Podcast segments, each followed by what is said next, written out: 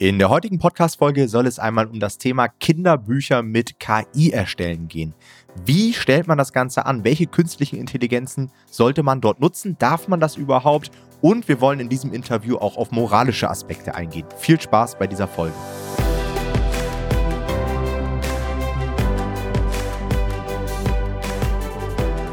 Hallo und herzlich willkommen zu einer neuen Folge des Verlagsniveau Podcasts und heute haben wir wirklich ein extrem spannendes Thema für euch, denn wir tauchen heute einmal ein in die Welt der KI-generierten Kinderbücher.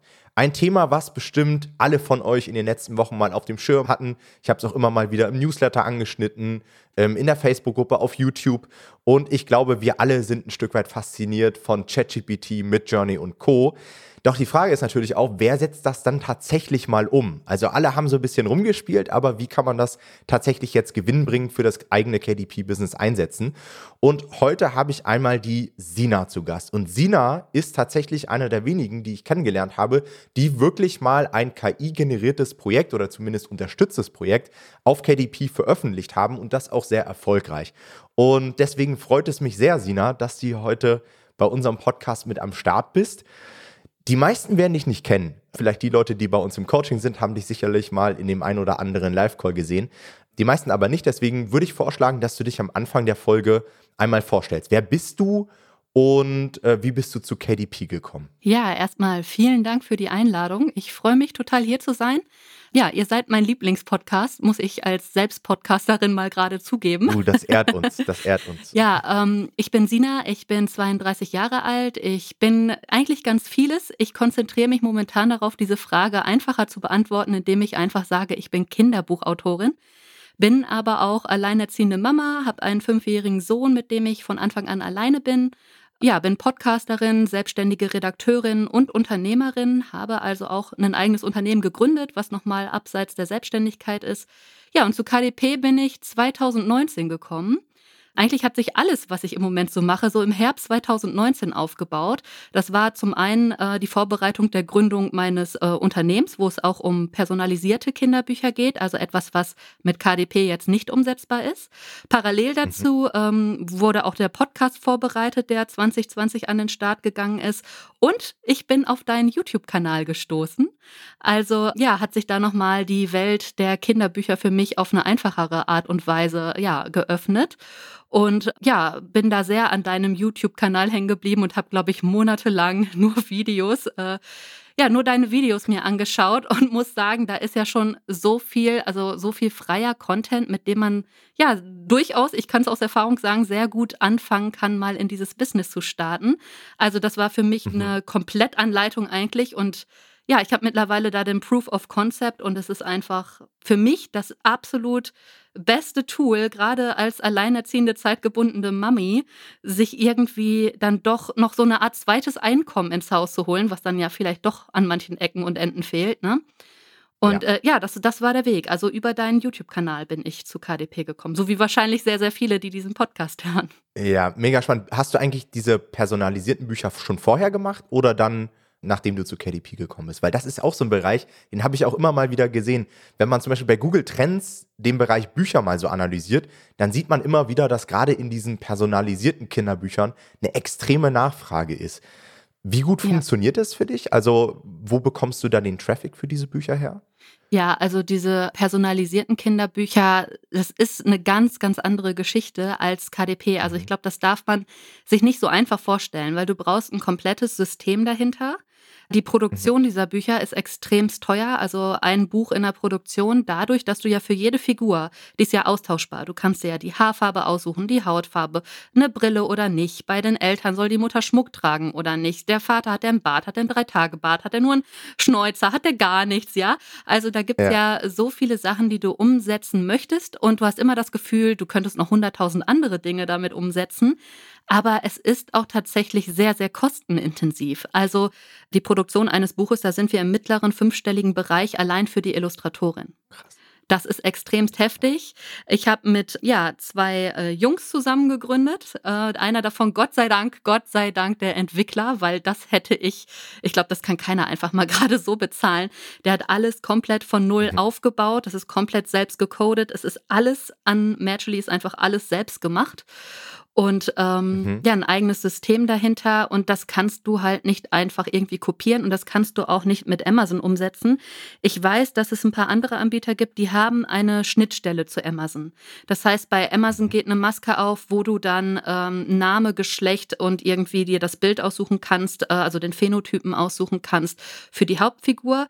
Das wird aber dann sehr schnell sehr unübersichtlich, wenn du noch Großeltern hast, die du personalisieren willst oder Geschwisterkinder hast. Das sind alles Sachen, also der, der Aufbau lief eher und äh, es ist auch eher an den Start gegangen, als ich dann letztendlich mich auf KDP konzentriert habe.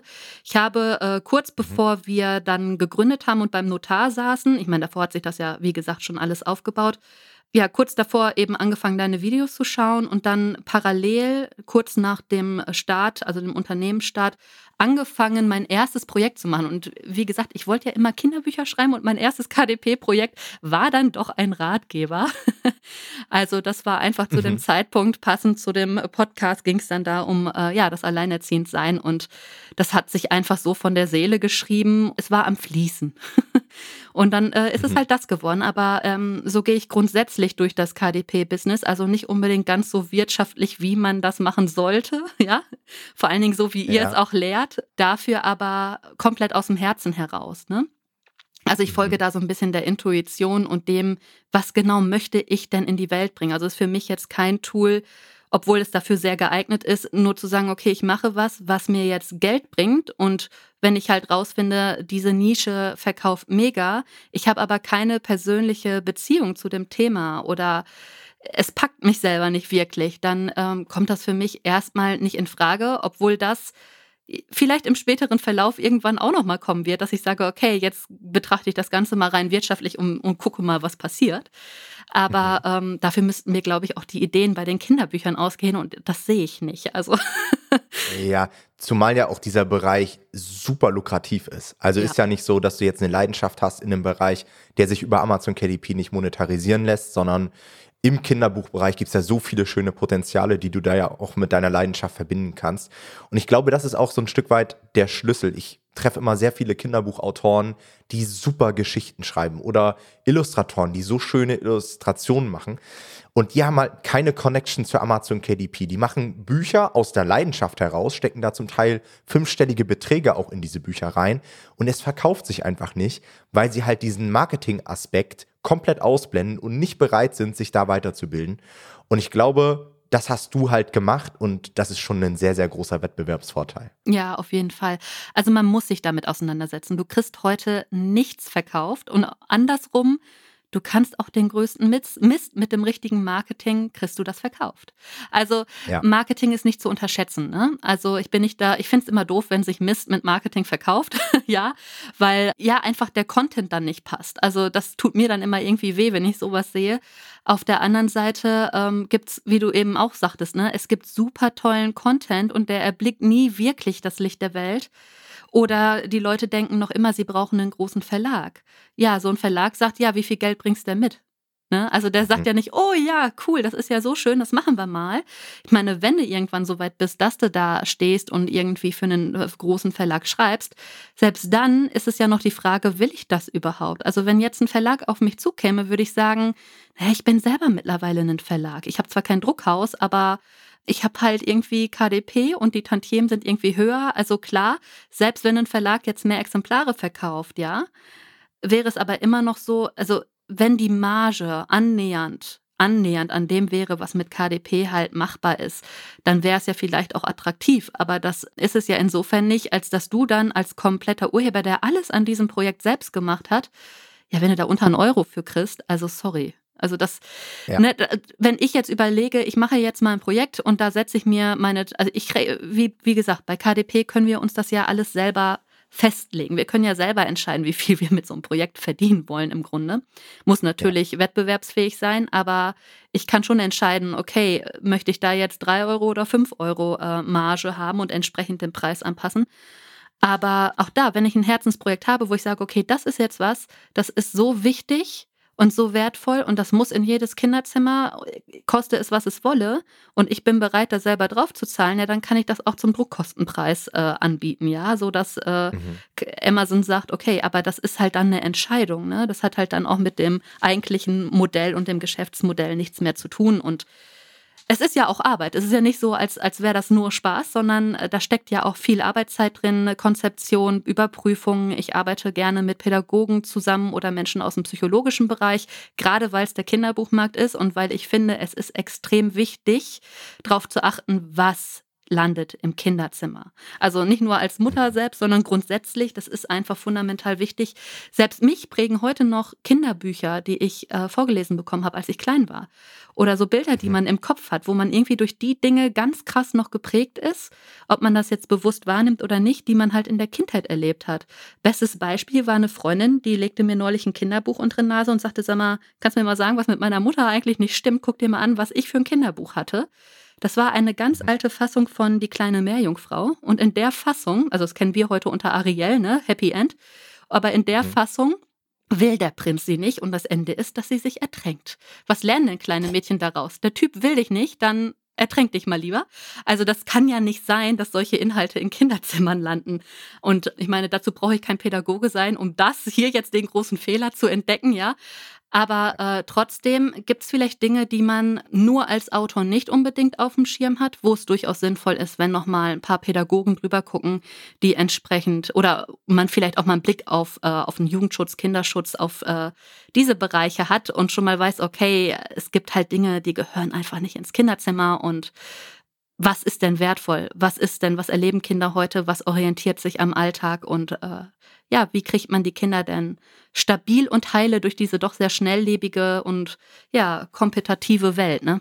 Ja, das ist halt auch immer so die Downside dann von dieser ganzen Marktöffnung. Klar, Amazon KDP ist super, mittlerweile kann halt jeder Bücher veröffentlichen, aber dadurch, dass halt auch jeder Bücher veröffentlichen kann, kommt einerseits super viel Trash und auch gerade im Kinderbuchmarkt der halt dann in der Entwicklung eine wirklich große Rolle spielt, der Kinder. Zum Teil auch, ich habe schon gesehen, ähm, politisch angehauchte Kinderbücher. Kinderbücher, die in die rechte Ecke gehen und so weiter. Und da gibt's halt überhaupt keine Instanz, die da irgendwie das prüft, ja. Letztendlich ja. Amazon geht da einmal mit einem Plagiatscanner rüber, vermute ich, wenn überhaupt. Und dann landet das auf Amazon. Und genauso wie du gesagt hast, auch Leute, die keine guten Absichten haben und halbwegs das Marketing beherrschen, die werden dafür sorgen, dass dieses Buch dann in den Kinderzimmern landet. Und das ist schon etwas, was man auf jeden Fall diskutieren muss und ja. wo ich mich frage, wie wird dann irgendwann sichergestellt, ne, dass man auch eine gewisse Qualität hat und vielleicht auch so Themen wie Jugendschutz und sowas aufgreifen kann. Ja, die Verantwortung liegt letztendlich bei den Eltern, aber ganz ehrlich, wie viele Eltern stellen unreflektiert ein Buch ins Zimmer, weil es ein schönes Cover hat? Und ich glaube, es ist auch nicht immer Vorsatz. Ja, das gibt es sicherlich auch, ne, dass da ganz bewusst rechte Inhalte oder solche Dinge eben veröffentlicht werden. Aber so, also es ist dann ja auch sehr, sehr unterschwellig, weil wenn es offensichtlich wäre, dann genau. wird es gebannt, ne? Aber ja, es sind ja manchmal nur so ganz feine Nuancen und ich glaube, dass es, wie gesagt, einfach wichtig ist, selbst als reflektierter Mensch da nochmal andere Menschen mit drüber gucken zu lassen, einfach auch, weil ich glaube, dass das manche auch gar nicht unbedingt mit Absicht machen. Manchmal ist es einfach mhm. Doofheit, dass nicht nochmal ein zweites Mal drüber nachgedacht wird. Moment mal, wie wirkt dieser Satz? Kann dieser Satz auch anders verstanden werden? Gut, da kommt jetzt bei mir die äh, Journalistin wieder raus, ne? so Blattkritik, abends nochmal die Texte von Kollegen lesen und sagen, ja, ich verstehe den Einstieg nicht, das muss anders geschrieben werden, weil das kann man auch falsch verstehen, ja. Also so dieses mhm. Vier-Augen-Prinzip ist, ähm, denke ich, gerade beim Kinderbuchmarkt sehr, sehr, sehr wichtig. Ja. Was hat dich dazu motiviert, dann ein Coaching bei uns zu buchen? Denn du hast ja gesagt, du hast deine ähm, Bücher schon so sehr erfolgreich vermarkten können, einfach durch den Free-Content. Ähm, was war da so der ausschlaggebende Punkt? Ja, herzlichen Dank erstmal an dich. Ne? Du hast das im Prinzip für mich so möglich gemacht. Ja, genau. Also bevor ich äh, in euer Coaching gekommen bin, hatte ich schon sechs Projekte umgesetzt, die auch damals selbst illustriert und die äh, liefen auch. Also ich hatte den Proof of Concept für mich äh, durch das Geschäftsmodell, hatte ich schon, ähm, durch den ganzen freien Content, durch alles, was ich halt bei YouTube von dir gelernt habe. und mhm. ich habe mich dann trotzdem für das Coaching entschieden, äh, zum einen wegen der Ad-Strategien. Also wie genau vermarkte ich das vielleicht noch besser? Was kann ich da lernen? Was sind da so die Dinge, die nicht so kostenfrei einfach überall rumliegen, sondern was gibt es da noch für Know-how? Dann ganz wichtig, fast mit das Wichtigste für mich war eigentlich dieser Netzwerkgedanke. Also dieser Austausch mit Gleichgesinnten, so im Homeoffice als zeitgebundene Mami gibt's halt viele Dinge, die du theoretisch tun kannst, aber praktisch nicht. Und äh, euer Coaching lässt das aber zu, dadurch, dass ja auch die Gruppencalls entsprechend gescheduled sind, sodass du halt vormittags oder nachmittags. Also es gibt genug Möglichkeiten, sich das wirklich dann so zu legen, dass man dran teilnehmen kann. Und das hast du bei vielen Coachings, die du jetzt im Bereich Persönlichkeitsentwicklung oder berufliche Weiterentwicklung, die du zwar buchen kannst, aber dann nicht dazu kommst, die zu machen, weil dann so ein Coaching ja um 19 Uhr ist. Ja, sorry, da bringe ich ein Kind ins Bett. Ne? Oder irgendwie ja, zu ganz komischen Zeiten, wo was einfach dann nicht umsetzbar ist. Und ja, ich komme jederzeit gerne in die Gruppencalls, immer wenn es sich einrichten lässt. Und ja, das war für mich mit der Hauptgedanke. Und ich habe gedacht, okay, es ist, ich sehe ja, dass es funktioniert. Und es hat ja auch einen Preis, ja. Ich habe auch gedacht, brauche ich das? Muss ich jetzt wirklich ähm, so eine Summe ausgeben, wenn ich es doch eigentlich auch schon mache? und habe mir dann aber gesagt, ey, ganz mhm. ehrlich, da gibt es sicherlich noch so viel Zusatzwissen, dann die Community dazu und selbst wenn es irgendwie nur 10% sind, die ich irgendwie jetzt mehr lerne on top, das, was ich vorher alles gelernt habe, habe ich auch von dir gelernt und dann kann ich das auch bezahlen. Also im Prinzip ist das ja so ein Gesamtkonstrukt. Ne? Also da hatte ich null Schmerzen mit und es hat sich in meinen Augen auch gelohnt, weil es einfach super wertvolle Inhalte hat. Ja. Okay, lass uns mal den Bogen ja. spannen zum Thema KI. Ja. Ähm, denn das ist ja der eigentliche Fokus hier der Folge heute. Ja. Und ich glaube, die meisten haben ja schon sich einmal damit auseinandergesetzt. Also du hast halt die Möglichkeit, über ChatGPT Inhalte zu erstellen. Und ich glaube, so der zweite Name, der immer wieder fällt, ist Midjourney. Das heißt einmal auf Textebene und einmal auf der grafischen Ebene. Wie genau nutzt du KI für dein Kinderbuchbusiness? Ja, also ich bin ja selber Autorin, wie gesagt, selber Journalistin und schreibe eigentlich schon immer. Das mhm. heißt, für mich ist ChatGPT vielleicht so ein bisschen das, was Midjourney für die ganzen Illustratoren ist. Erstmal so, hm, hoch, brauchen wir das. Ja. Aber ich muss sagen, sollte ich vielleicht als Schreiberling nicht sagen, ich äh, bin da doch relativ begeistert von. Ich würde niemals niemals ChatGPT nutzen, um mir Kinderbücher schreiben zu lassen. Auf gar keinen Fall. Dazu bin ich einfach zu sehr Autorin. Also es wird mir im, im Traum nicht einfallen. Aber auch im ähm, textlichen Bereich, also jetzt nicht nur für Kinderbücher, sondern grundsätzlich als, als Schreiberling, ja, ist ChatGPT echt ein tolles Tool zur Recherche. Also es macht auf jeden Fall die Recherche deutlich einfacher. Ne? Ich mhm. glaube allerdings, dass du, es kommt auch auf die Qualität der Fragen an. Das ist ja immer im Leben so, ne? Und äh, das, das äh, spielt auch hier, auch bei ChatGPT echt eine Rolle, weil wenn du so Standardfragen eingibst, dann kriegst du wie jeder andere, der dieselbe Frage eingibt, eine sehr, sehr ähnliche Antwort. Also so richtig unique Content wirst du da höchstens kriegen, wenn du eben sehr kreative Sachen sagst. Also wenn du schon vorgibst, schreib mir eine Geschichte mit 300 Wörtern äh, darüber, wie ein Meerschweinchen fliegen lernt, ja, dann äh, funktioniert mhm. das vielleicht, ja. Oder du kannst dann ja auch noch Anweisungen geben und sagen, schreib weiter. Oder schreib weiter und erzähle, wie das fliegende Meerschweinchen jetzt auf eine Sternschnuppe mit Hautausschlag trifft. Ja, also du kannst dir da mhm. eine Million Sachen ausdenken, die dann irgendwie doch kreativer sind. Also je kreativer du natürlich mit dem Tool arbeitest, umso einzigartiger wird auch das, was du dann da bekommst das ist halt das. Also zur Recherche ist es vielleicht cool, wenn jetzt jemand so gar keine Fantasie selber hat, kann man sich da Anregungen holen. Ich habe spaßeshalber auch schon öfter Sachen reingetippt und da war auch mal eine Idee dabei, wo ich dachte, das ist eigentlich eine coole Idee.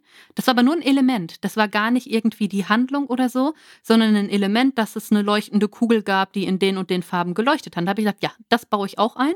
Ne? Also so eine, mhm. so eine Kleinigkeit irgendwie, die dann letztendlich gar nichts mit dem zu tun hat, was ChatGPT da rausgespuckt hat aber mhm. was ein kreatives Gehirn direkt beflügelt und direkt aufs nächste Level und äh, du hast gleich 100.000 andere Bilder im Kopf.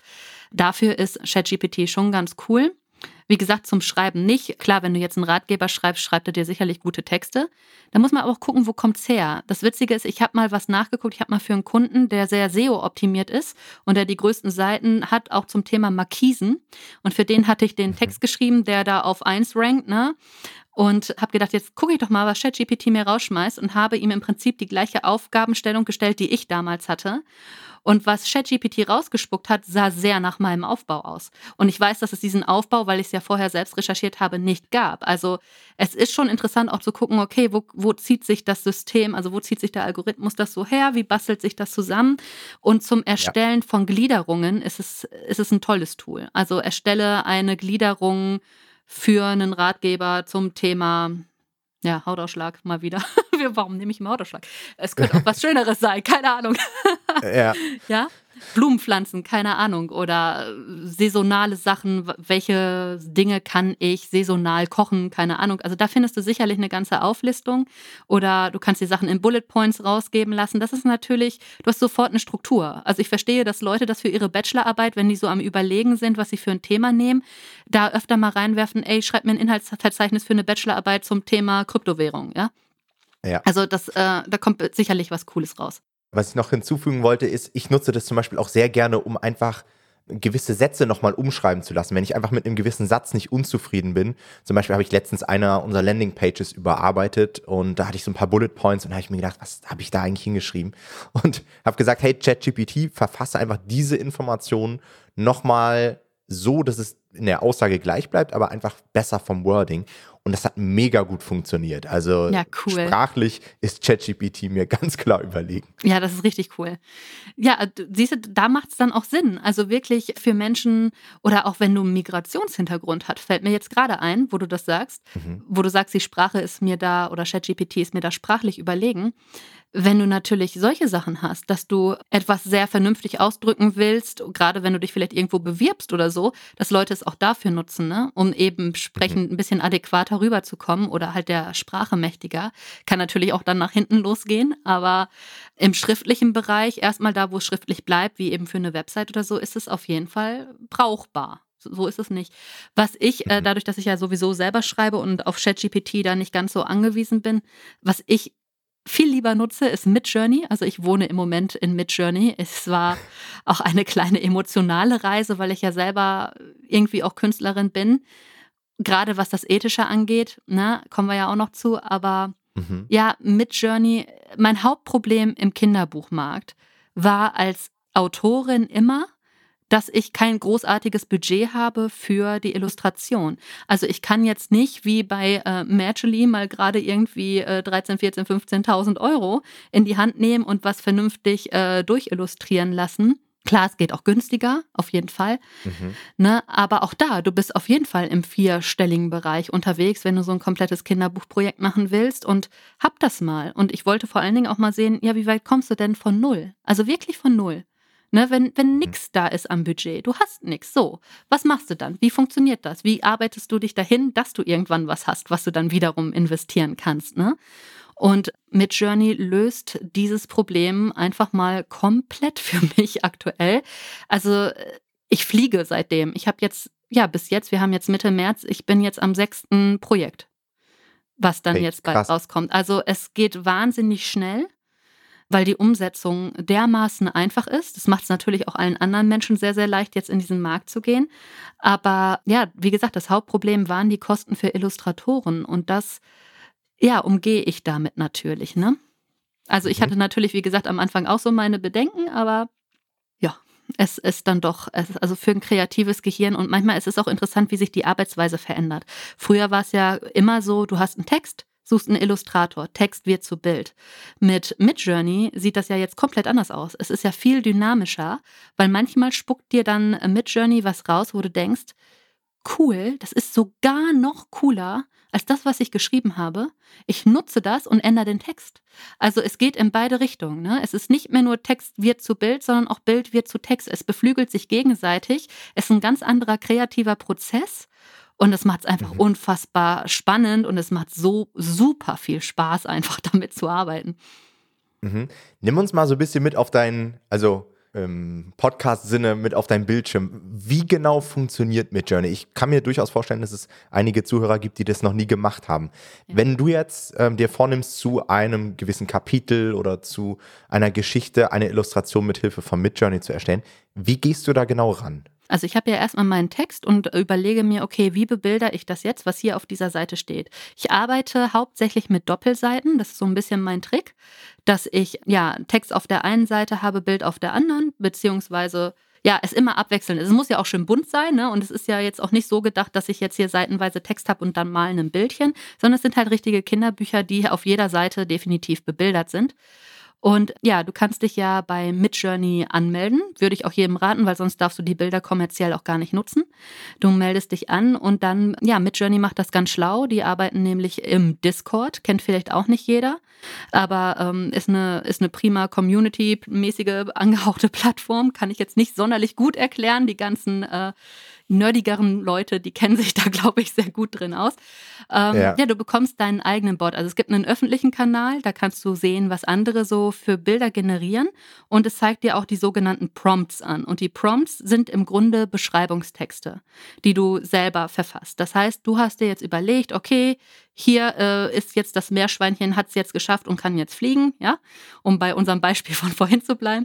Und äh, jetzt möchtest du ein fliegendes Meerschweinchen generieren. So, und dann gibst du das einfach bei Midjourney ein. Also du bekommst, wenn du ein Abo hast, deinen eigenen Bot im Discord. Das heißt, das, was da generiert wird, siehst nur du. Also nicht unbedingt. Andere können es auch sehen tatsächlich, aber nicht innerhalb mhm. deines Bots, sondern es läuft durch eine öffentliche Galerie und da schießt so viel durch, dass das äh, fast, es verschwindet im Nirvana. Also es kann jetzt keiner mhm.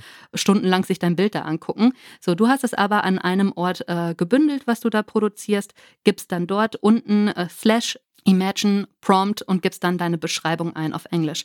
Wer der englischen mhm. Sprache nicht so mächtig ist, ich habe da eine tolle KI, die kann euch helfen, DeepL, ja, kennt glaube ich auch jeder. Dann haust du einfach ja. auf Deutsch deine kleine Beschreibung rein, kopierst dir das rüber, gibst das eben in den Prompt ein, dann ist es auch sauberes, ordentliches Englisch. Ich habe es vor, äh, vorhin tatsächlich gebracht, ich hatte einen kleinen Tippfehler. Ich hatte anstatt Boat Boot geschrieben und frage mich, warum kriege ich jetzt Blätter in einem Stiefel? Was macht mit Journey da? Gucke mir nochmal den, den Prompt an, habe festgestellt, ja, es macht genau das, was du ihm gesagt hast. Ne? Also, ja. Hm, also man darf da ruhig sauber arbeiten. ja, und mhm. dann äh, gibst du das ein und dann äh, stellt mit Journey dir vier Bilder zur Auswahl und dann kannst du sagen, hm, gefällt mir alles noch nicht, mach mal was Neues. Dann gehst du einfach nur auf, ja, nochmal erstellen oder du entscheidest dich für ein Bild, kannst dir das einzeln rausgeben lassen, indem du auf die Version klickst oder ähm, ja, auf Upscale klickst oder du kannst dir halt noch Varianten erstellen lassen, dass du sagst, ja, das ist schon die richtige Richtung, aber irgendwie gefällt mir da der Gesichtsausdruck nicht, gib mir mal irgendwie noch ähm, ja, vier andere Beispiele dafür und dann erscheinen nochmal vier weitere Bilder, die äh, ja, an das angelehnt sind, was du dir ausgesucht hast und wenn dir dann davon eins gefällt, gehst du dann wieder auf Upscale und äh, ziehst dir das dann eben aus Discord und packst es eben in dein Programm, in dem du deine Bücher zusammenbastelst. Das äh, ist so der grobe Ablauf, genau. Und ich habe das natürlich auch schon mal ausprobiert. Man hat immer so zwei Challenges. Die erste Challenge, würde ich sagen, ist immer so, einen Stil zu finden, dass sich quasi ein Stil durch das gesamte Buch dann zieht mit mhm. den Illustrationen. Und die zweite Challenge ist, dass man ja auch häufig eine gewisse Figur hat oder mehrere Figuren und dass man quasi immer weiter mit dieser Figur arbeitet. Ist das möglich und wie setzt du das um in deinen Kinderbüchern? Ja, also es ist tatsächlich möglich. Entgegen aller bisheriger Aussagen ist es tatsächlich möglich, wiederkehrende Charaktere zu entwerfen. Da gibt's, ähm, habe ich jetzt nämlich neulich gesehen, mittlerweile einige YouTube-Videos tatsächlich zu. Also wer wirklich mal so wiederkehrende Charaktere äh, entwerfen will, der kann da bei YouTube mal schauen, wie die Leute das machen. Das ist nämlich super interessant. Du bekommst bei jedem Bild, was du generierst, äh, gibt es eine Seed-Nummer, die hinterlegt ist. Das ist also so der Samen, ja, der Samen dieses generierten mhm. Bildes. Und mit dieser Seed-Nummer kannst du weiter prompten. Das heißt, du kannst ja dir eine Figur mit verschiedenen Emotionen rausgeben lassen und wie genau das mhm. geht, ist in diesen YouTube-Videos mega gut äh, erklärt. Und die Figur sieht wirklich immer gleich aus. Also es ist tatsächlich möglich. Ne? Auf der anderen Seite, es dauert natürlich deutlich länger, sowas zu machen. Also wenn man sich da ransetzt, dann wird es insgesamt sicherlich länger dauern. Mein erster Impuls war ja zu sagen, gut, okay, wenn das nicht geht oder nicht so einfach geht, dann passe ich doch einfach mein Konzept an. Dann mhm. erstelle ich doch einfach ein Konzept, was gut davon leben kann, keinen Hauptcharakter zu haben, sondern eben äh, anders bebildert werden kann. Was ist, was jetzt die Projekte, die ich aktuell mache, sehr divers machen. Und das, das liebe ich ja total. um so eine Kontinuität drin zu haben vom Stil her. Das ist nämlich auch, da habe ich auch schon so schreckliche Sachen gesehen. Einmal Strichmännchen, dann fast fotorealistisch, alles gemischt in einem Buch. Gruselig. Elefanten mit drei Augen und also ganz, ganz gruselig teilweise, was man so sieht. Man darf sich da Mühe geben, ja. ja. Und was ich mache, ich habe im Prinzip so eine Art Prompt-Maske für mich entwickelt, wo ich immer das Gleiche reinschreibe. Also der Prompt fängt bei mir immer gleich an. Damit teile ich mit Johnny mit, wofür verwende ich dieses Bild. Also ist es ein Ratgeber, ist es ein mhm. Kinderbuch, das schreibe ich ruhig dazu. Und am Ende gebe ich dann immer nochmal den Stil an, den ich haben will. Also da kannst du natürlich eingeben, ähm, fotorealistisch, abstrakt, Aquarell, in, Im Stil von Picasso könntest du eingeben, wenn du wolltest, ja. Mhm. Also solche Sachen kann man da alle eingeben und ich würde mich da dann auf einen Stil tatsächlich versuchen festzulegen. Kannst mal so ein bisschen variieren, ob du jetzt Aquarell oder Watercolor eingibst, ne? Mal gucken, okay, was gefällt mir da ein Hauch besser vielleicht. Und dann gucken und auch immer wieder die Bilder halt auch mal nebeneinander legen und gucken, okay, passt das wirklich vom Stil, ne? Weil man wird irgendwann hm. so ein bisschen betriebsblind, weil man sieht ja 100 Sachen da durchrattern. Das durchaus nebeneinander legen und schauen, passt das hier an dieser Stelle wirklich gut zusammen? Und dann hält sich so ein Stil sehr, sehr gut. Wie lange brauchst du, wenn du jetzt sagst, hey, ich habe jetzt hier so ein klassisches Kinderbuch, ich sag mal 40 voll illustrierte Seiten. Wie lange brauchst du vom Prozess her, bis du dann wirklich deine finalen Illustrationen angefertigt hast? Ja, also für 40 Seiten bräuchte ich wahrscheinlich einen Tag, nicht mehr. Bei den Projekten, die ich so mache, sind ja immer so zwischen 77 und 100 Seiten, weil ich auf jeden Fall Hardcover im Kinderbuchmarkt anbieten möchte. Ja, das ist so, dass ich an so einem Projekt schon anderthalb bis zwei Wochen insgesamt sitze. Ne? Also vom Text, von der Idee bis es ist jetzt fertig und kann geprüft werden. Anderthalb bis zwei Wochen. Die reine Zeit der Bildgenerierung, wenn ich das jetzt in Stunden zusammenrechne, liege ich vielleicht bei so einem Projekt bei acht bis zwölf Stunden. Aber mhm. auch dadurch, dass ich da halt so meine Maske für mich gefunden habe, wenn ich da jetzt in einen neuen Stil gehe, dauert es vielleicht nochmal zwei, drei Stunden länger. Aber mhm. auch das ist, ist halt einfach keine Zeit. Ne? Also das ist ja mit nichts zu vergleichen, was bisher da war. Also selbst ein Illustrator, ja. das schafft einfach niemand in der Zeit. Und ja, wie gesagt, also es bringt das Business ganz schön ans Fliegen. Man muss aufpassen, dass man ja da nicht zu sehr vorhängt, zu viel vorhängt, bevor man dann irgendwann mal vielleicht neben der Spur liegt und äh, im Burnout ist oder sonst was, sondern auch ja. da vielleicht, weil es hat, es hat echtes Suchtpotenzial, also ganz ehrlich. Und da muss man dann auch gucken, okay, wie kontrolliere ich denn meine Nutzung da auch so ein bisschen? Ne? Es muss nicht mhm. sein, dass man ein Buchprojekt an zwei Tagen durchhaut. Also das muss wirklich nicht sein. Da darf ruhig mehr Zeit reinfließen. Und ähm, ja, wie gesagt, es sind so anderthalb bis zwei Wochen auf jeden Fall. Mhm das sieht man dann den Büchern auch an, glaube ich, die an einem Tag irgendwie erstellt werden. Wie du sagst, genau. ne, da genau. sind da mal die Strichmännchen und so weiter. Genau. Ähm, wie viel zahlt man dafür? Also, ähm, was jetzt, glaube ich, schon klar wurde, ist, es gibt da eine bezahlte Version von Midjourney, damit man dann auch die Commercial Rights daran hat. Ja. Ähm, für welches Abo hast du dich da entschieden? Also, ich habe das mittlere genommen. Das sind 30, ist, glaube ich, das Standard. Es gibt Basic, Standard und dann noch ein, ein teures für Unternehmen, glaube ich, hauptsächlich. Ähm, mhm. Ich habe das Standard, das sind eigentlich 30 im Monat, wenn du es monatlich zahlst. Ich habe es aber schon aufs Jahr vorausgezahlt, dann sind es 24. Also da zahlst du halt einmalig mhm. irgendwie 300 noch was und hast dann da ein Jahr lang deinen Spaß erstmal. Ja, und diese 300 Euro, die hatte ich ja im ersten Monat mit dem ersten Projekt direkt wieder raus. Also da habe ich dir auch mal die Tantiemen ja. tatsächlich äh, mal vorhin noch rausgesucht. Das erste Projekt, mhm. was damit an den Start gegangen ist, das war Mitte Februar hatte dann im Februar 506 Euro äh, Tantiemen eingespielt, bei 140 Euro Werbekosten. Jetzt im März mhm. liegt dieses Projekt schon jetzt, wo wir ja erst Mitte des Monats sind, liegt jetzt schon bei 770 Euro bei Ausgaben bisher von 75 Euro. Also da sind wir schon fast im Plus von 700 Euro. Und es wird diesen Monat definitiv vierstellig. Also dieses erste Projekt damit wird vierstellig auch nach Abzug äh, der Werbekosten. Also der Gewinn wird, wird da schon vierstellig sein, ja. Dann haben wir über das Unternehmen auch noch ein Projekt gemacht. Das lag im ersten Monat bei 319 Euro, also für den gesamten Monat und liegt jetzt schon mhm. bei 320 Euro. Also hat sich jetzt, also wenn es jetzt auf einen Monat hochrechnen würdest, wäre es eine Verdopplung zum Vormonat. Und da sind die Werbekosten noch geringer. Da lagen die bei, äh, ja, Bisher liegen sie da bei 48 Euro. Also das ist halt, wie gesagt, es ist jetzt kein großes Ad-Budget da drin, wie du den Zahlen entnehmen kannst, aber das Verhältnis ja. passt halt. Ne? Also das Verhältnis passt und wenn es so weiter wächst, ja, dann gibst du halt irgendwann mal doch 500 Euro Werbung da rein und dann mal gucken, wie es dann läuft. Ne? Also da ist auf jeden Fall mega Potenzial drin. Ja, und insgesamt haben allein diese beiden Projekte jetzt, ähm, die sind jetzt beide fünf bis sechs Wochen am Markt und das ist insgesamt ein Gewinn von 2000 Euro. Krass. Ja, und damit hat man auch den Proof, ne? weil viele ja. ja immer sagen, ja, das ist immer schön in der Theorie äh, mit Journey und so weiter.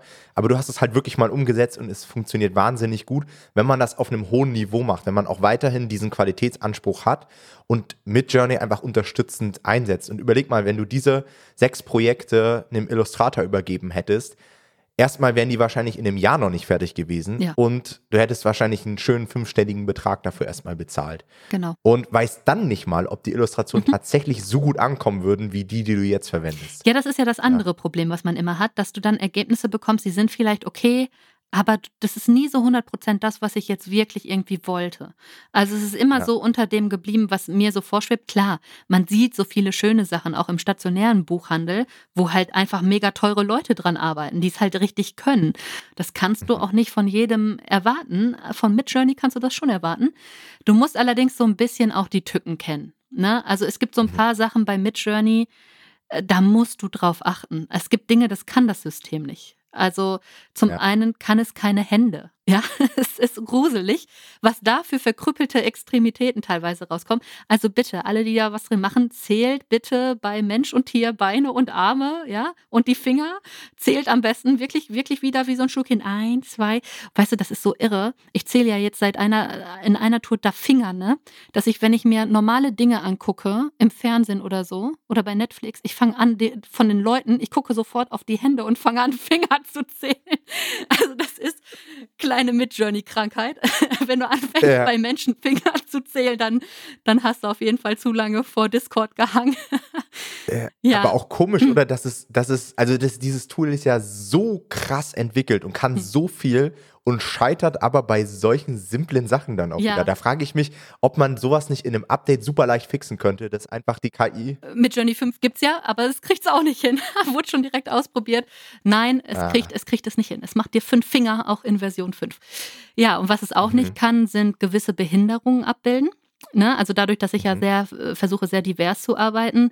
Es kriegt zum Beispiel Kleinwüchsigkeit, Down-Syndrom und so, das kriegt er nicht hin. So Rollstuhl geht, ja, kriegt da mal was hin. Jetzt könnte ich natürlich, also ich glaube, dass es daran liegt, dass es grundsätzlich äh, unterrepräsentiert ist im Markt. Ich meine, die KI wird mhm. ja angefüttert mit Bildern, dadurch lernt sie ja. Und äh, wenn ich jetzt äh, Down-Syndrom eingebe und sie nichts hat, wo sie sich das ziehen könnte oder wüsste, ah, das ist damit gemeint, weil es einfach im Kinderbuchmarkt vollkommen ja, unterrepräsentiert ist, ist ja klar, dass mir das System auch nichts ausspucken kann.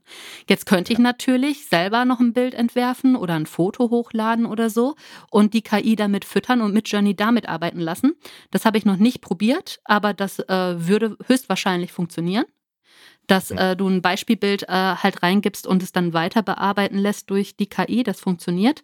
Habe ich, wie gesagt, noch nicht gemacht, war mir jetzt äh, zu zeitaufwendig, das äh, auszuprobieren dann ist Midjourney vielleicht so ein ganz klitzekleines bisschen rassistisch, so ganz leicht, ja.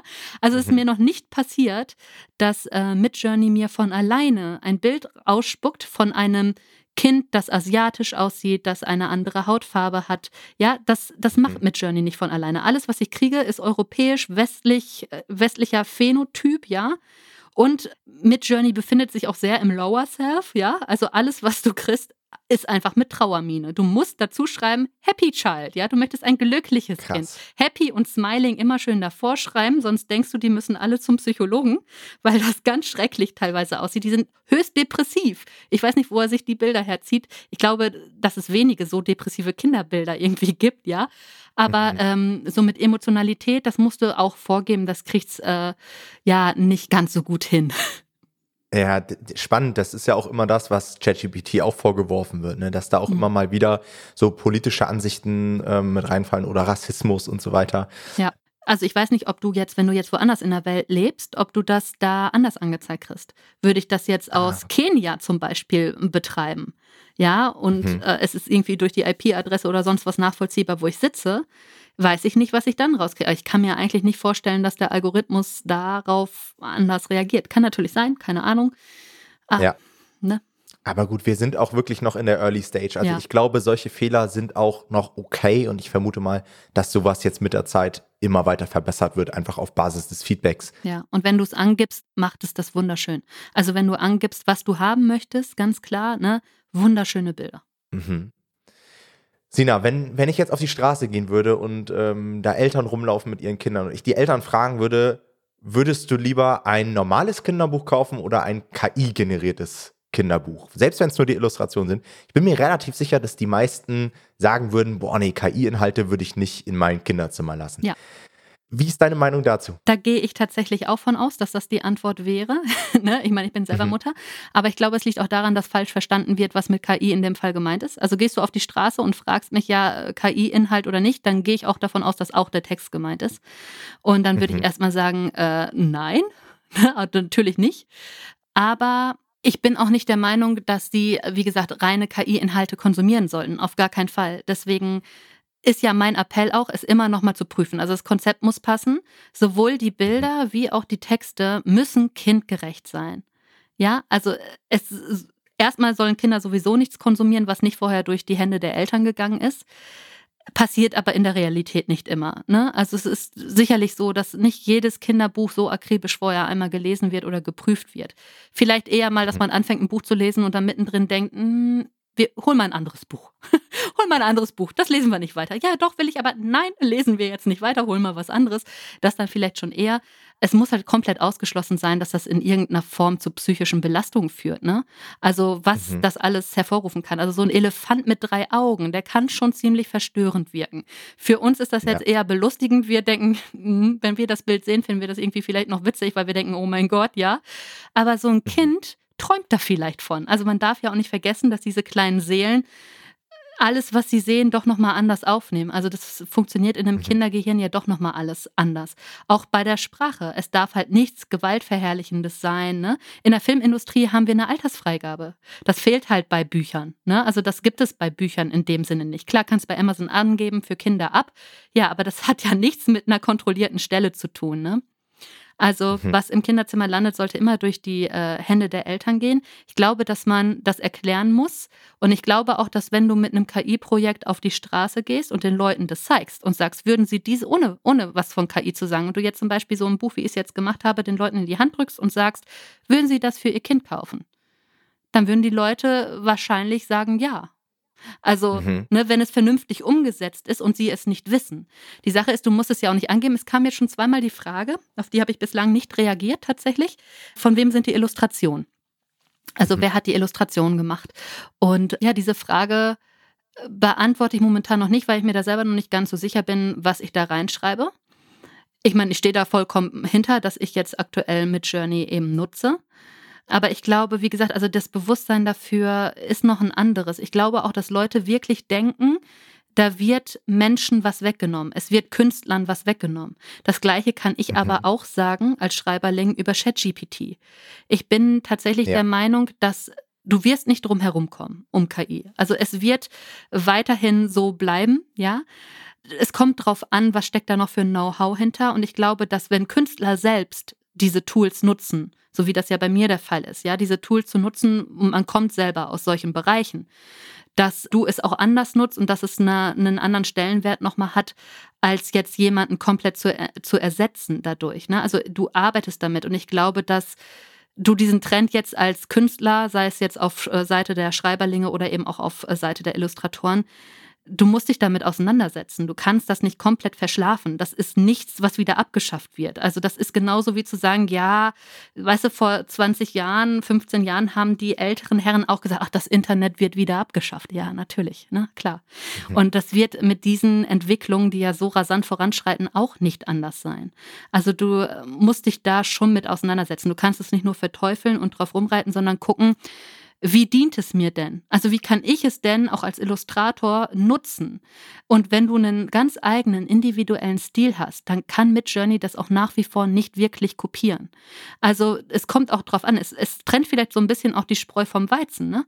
Also du, wenn du natürlich ein Top-Illustrator bist, der so einen prägnanten Stil hat, das macht Midjourney so nicht. Also du kriegst mhm. Sachen die vielleicht ähnlich aussehen, aber dann wirklich so ein richtiges Projekt komplett konsequent durchziehen. Wie gesagt, ist noch ein bisschen schwierig mit Midjourney. Geht, ist möglich. Aber wie gesagt, wenn du einfach einen eigenen, ganz glasklaren Stil hast, dann ersetzt dich so schnell auch nichts. Die Leute werden dich trotzdem weiter buchen und haben wollen dafür. Mhm. Ja, so war das bei mir auch auf TikTok. Ich habe halt einige TikToks dazu gemacht. Und alle Künstler sind halt komplett freigedreht unter meinen TikToks und haben geschrieben, dass das nicht sein kann und, und das wird ja die Kunst nie ablösen und so weiter. Und ich habe mal den Eindruck gehabt, dass sie natürlich, also ich habe da auch ein Verständnis für, eine sehr krasse Anti-Haltung haben. Meine Antwort war dann, dass ich ein Video aufgenommen habe und gesagt habe, hey, werd doch zum KI-Künstler, nutz das doch, genauso wie du gesagt hast. Du hast so ein Verständnis für, für Grafiken, für Illustrationsstile das hat der Normalo nicht. Und dementsprechend, wenn du dich jetzt darauf spezialisierst, ähm, mit diesen Tools umzugehen, wenn du darin gut wirst, gute Prompts zu schreiben, dann hast du halt in diesem neuen Feld einfach wieder so einen großen Vorteil, dass du vielleicht sogar damit viel geilere Kunst noch erschaffen kannst und so weiter. Und mhm. ich glaube, es ist auch ein super Tool für all die Illustratoren da draußen, die halt mit ihrer Kunst kein Geld verdienen. Ja. ja? Denn, ähm, wie du sagst, man kann halt damit super Inhalte erstellen, die dann auch von der Zielgruppe gekauft werden. Und da wäre dann wieder der Bogen zu Amazon KDP, dass ich der Meinung bin, dass Illustratoren an sich auch irgendwie unterbesetzt sind auf der Plattform. Und es zwar sehr, sehr viele Leute gibt, wie, ja, deine Person oder meine Person, die Illustratoren nutzen, aber Illustratoren selbst sieht man sehr selten, die irgendwie auf Amazon KDP unterwegs sind. Ja, das ist spannend. Das frage ich mich auch immer, weil ich immer denke, als Schreiberling so, der Text ist doch viel einfacher als die Illustration. Wenn du doch so ja. geile Bilder machst, schreib doch einfach was dazu. Aber das ja. ist dann, weißt du, das ist halt mein Steckenpferd, das Schreiben. Darum ist das für mich leicht. Genauso wie die Illustrationen für mich eben nicht so sonderlich leicht sind, obwohl ich das auch sehr, sehr gerne mache. Es hat mir auch Spaß gemacht. Ich werde auch nach wie vor immer mal ein Projekt selber noch illustrieren. Einfach weil es ein mhm. schöner Ausgleich auch für mich ist. Einfach da sitzen und malen. Ne? Aber ja, das, äh, ich glaube auch, dass es ein sehr tiefes menschliches Bedürfnis ist, sich künstlerisch auszudrücken. Das war es schon immer. Und das wird es auch immer bleiben. Also Kunst wird nicht verschwinden, nur weil es jetzt äh, Midjourney gibt. Es ist nach wie vor ein menschliches Bedürfnis, sich über diese Wege auszudrücken. Und es ist doch auch nicht gesagt, dass schon alles da ist. Vielleicht entwickelst du ja einen Stil, in, mit deiner Kunst, die es jetzt noch gar nicht gibt. Das ist wie damals, als dann anfing, dass man Ballett und Hip-Hop äh, plötzlich im Tanz irgendwie kombiniert hat in den ganzen hier Filmen, die es da so gibt, ja. Mega. Wie mhm. cool, wie cool ist das denn, Hip-Hop und Ballett miteinander zu kombinieren? Finde ich immer noch mega krass cool, wenn ich das sehe, ja.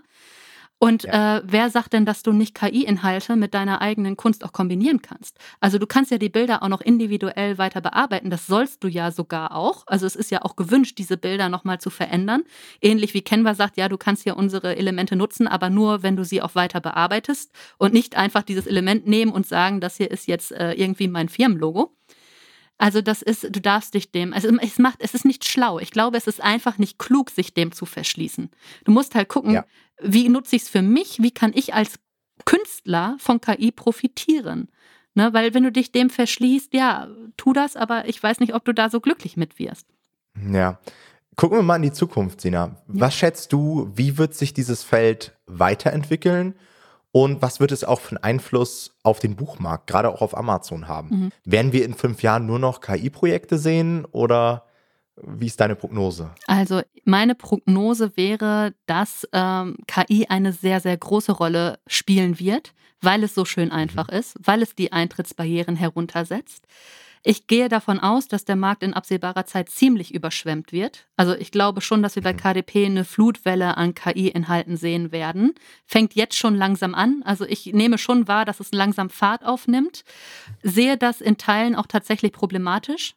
Äh, nicht, weil ich jetzt die Einzige sein will, die da irgendwie KI-Inhalte verkauft, die toll aussehen oder so, sondern äh, weil ich mir nicht sicher bin, ob da nicht dann auch so ein bisschen das Know-how fehlt. Also wie bei mir, dieser, was mich abgehalten hat, diese Kosten für Illustratoren das wird auch andere davon abhalten, die aber auch der Konzepte oder auch äh, ja der Sprache gar nicht mächtig sind in dem Sinne. Also ich glaube schon, dass wir da, so wie es immer ist, wenn der Markt überspült wird mit was wie mit Low Content, weißt du, ähnlich wie mit Low mhm. Content, dass es einen Haufen an Dingen geben wird, die einfach wirklich pädagogisch komplett in die Tonne gehören. Ich glaube aber auch, dass wir sehr, sehr, sehr gute Projekte sehen werden und ich glaube, dass wir nochmal ganz andere Räume aufmachen, auch für die Fantasie, gerade auf dem Kinderbuchmarkt, was alles möglich ist. Ich glaube, dass da unfassbar viel möglich ist und mit den richtigen Konzepten wird das auch richtig cool. Also das äh, mhm. fördert vielleicht nach hinten raus, dadurch, dass es ansprechender wird, der gesamte Kinderbuchmarkt vielleicht sogar noch ansprechender werden kann, führt vielleicht sogar dazu, dass insgesamt auch mehr gelesen wird, was wiederum ja ein positiver Trend wäre, ja. Also das sind ja mhm. so so Bereiche, das kannst du, es kommt halt auf die Qualität an. Das ist nach wie vor, wie hier auch im Verlagsniveau, ja. Also es geht einfach um Qualität. Und wenn du KI qualitativ anwendest, dann wird das super cool sein, super cool sein. Aber ich sehe da erstmal eine, eine Überschwemmung. Ich hoffe, dass, dass es eine positive Welle ist, also mehr gute Inhalte als schlechte Inhalte. Denke aber schon, äh, oder auch viele, so wie ich halt, ähm, viele Kinderbuchautoren, für die es halt jetzt möglich wird, die schon seit Jahren, wie du ja eingangs auch sagtest, Künstler, die seit Jahren tolle Sachen da liegen haben, die einfach nur nicht wissen, wie kriege ich das nach draußen, weil mir fehlt irgendwie dieses wichtige Element der Illustration. Ja, also wie gesagt, es lebt wie immer alles von der Qualität. Das wird auch bei den KI-Inhalten so sein.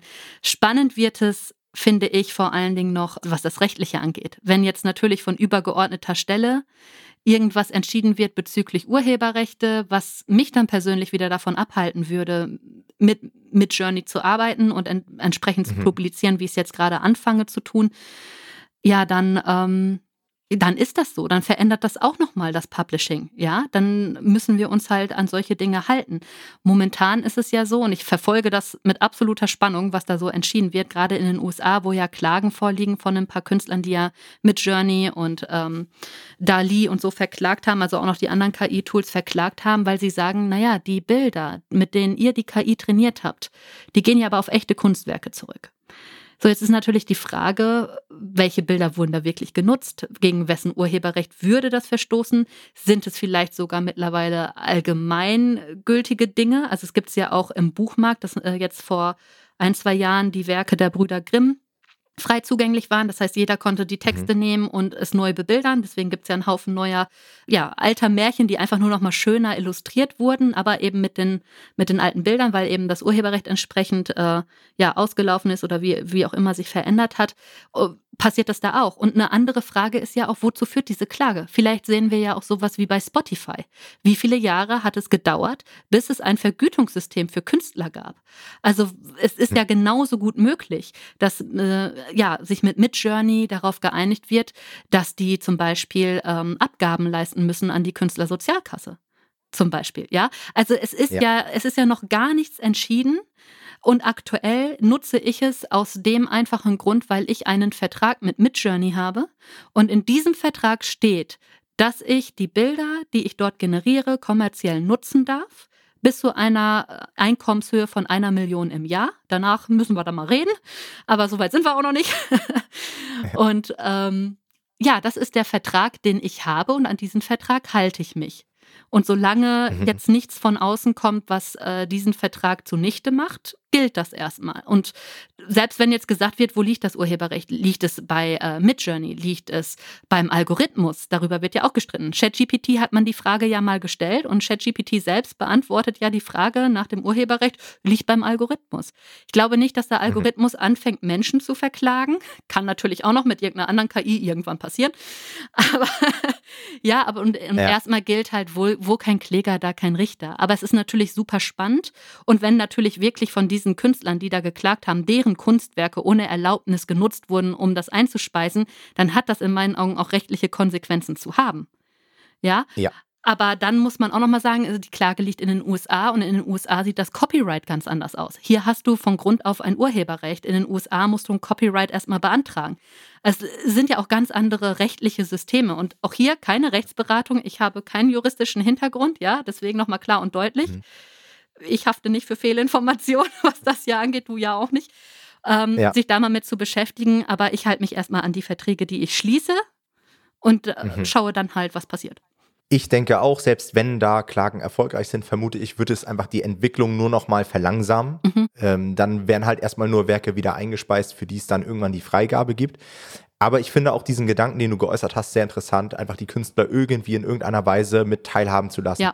Ich vergleiche das auch immer so ein bisschen mit VG Wort. Da ist es ja auch so, dass mhm. du einfach für Texte, die du erstellst, eine gewisse Vergütung am Ende des Jahres bekommst, unabhängig davon, ob das Werk jetzt an sich verkauft wurde, aber es wurde einfach dazu genutzt, eingespeist.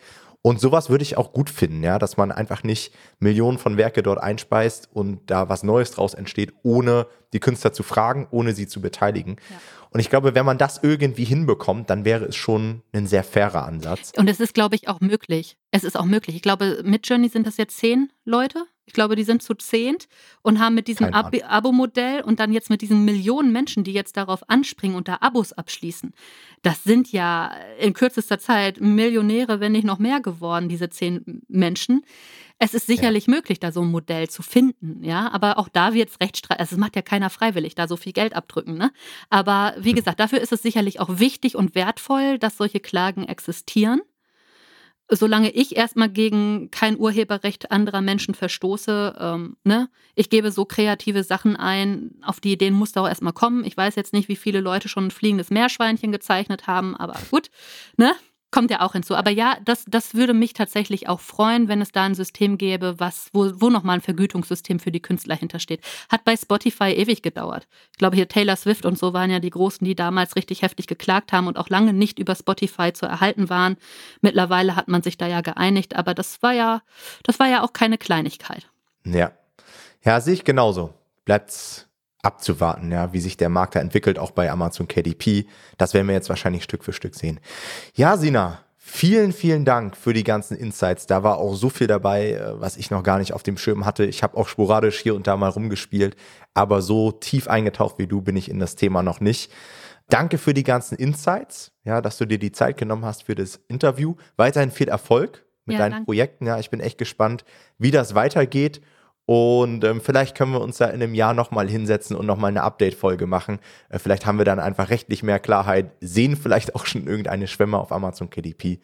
Mal schauen. Sehr gerne. Ja. Vielen Dank für die Einladung. Und ja, ich bin gespannt, was jetzt in der Community als nächstes noch so für Projekte kommen und wie gesagt auch, wie die rechtliche Lage ist. Vielleicht ist sie schon wieder eine andere, sobald die Folge ausgestrahlt wird. Aber ja, herzlichen Dank für die Einladung. Hat Spaß gemacht. Cool. Vielen Dank. Danke auch an alle, die sich diese Folge angehört haben. Falls du irgendwelche anderen Self-Publisher kennst oder Künstler, die dieses Thema auch tangieren würde, teile gerne diese Folge, weil ich glaube, hier war so vieles mit drin, was einfach an Wissen noch gar nicht angekommen ist in diesem ganzen Markt. Ähm, würden wir uns sehr darüber freuen. Macht's gut. Ciao, ciao und bis zur nächsten Folge.